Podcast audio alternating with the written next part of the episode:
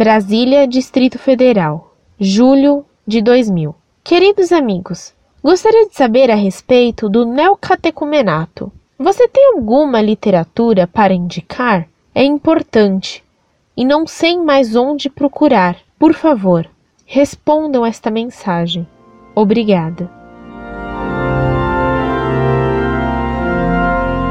Prezada Salve Maria. Sobre o chamado neocatecumenato, há um livro importante do padre Enrico Zoffoli, intitulado As Heresias do Movimento Neocatecumenal, que é bem interessante. Esse livro pode ser adquirido na casa do autor Piazza San Giovanni in Laterano, 14 0000184 Roma. O autor teve acesso às gravações das reuniões feitas pelos dois principais dirigentes desse movimento, Kiko e Carmen, para orientar os catequistas do Neocatecumenato de Madrid em fevereiro de 1972.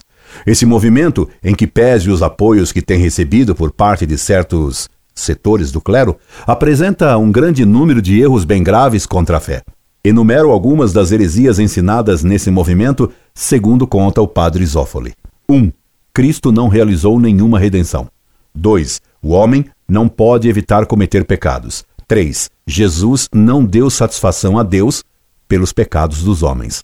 4. Jesus não se sacrificou por nós ao morrer na cruz. 5. A igreja não é uma sociedade hierárquica, mas uma sociedade carismática. 6. Não é pelo sacramento da ordem que alguém fica sacerdote. Para isso basta o batismo. 7.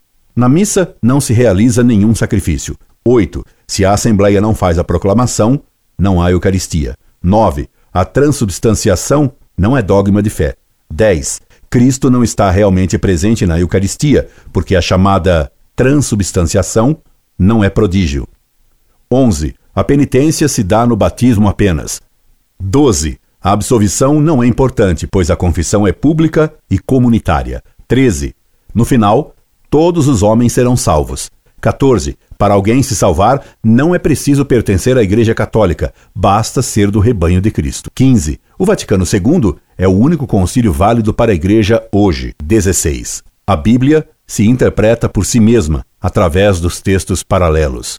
Como você pode constatar, essas heresias destroem totalmente a fé católica. Por isso, o movimento neocatecumenal não pode ser tido como ortodoxo. Incorde Jesus Semper, Orlando Fedeli.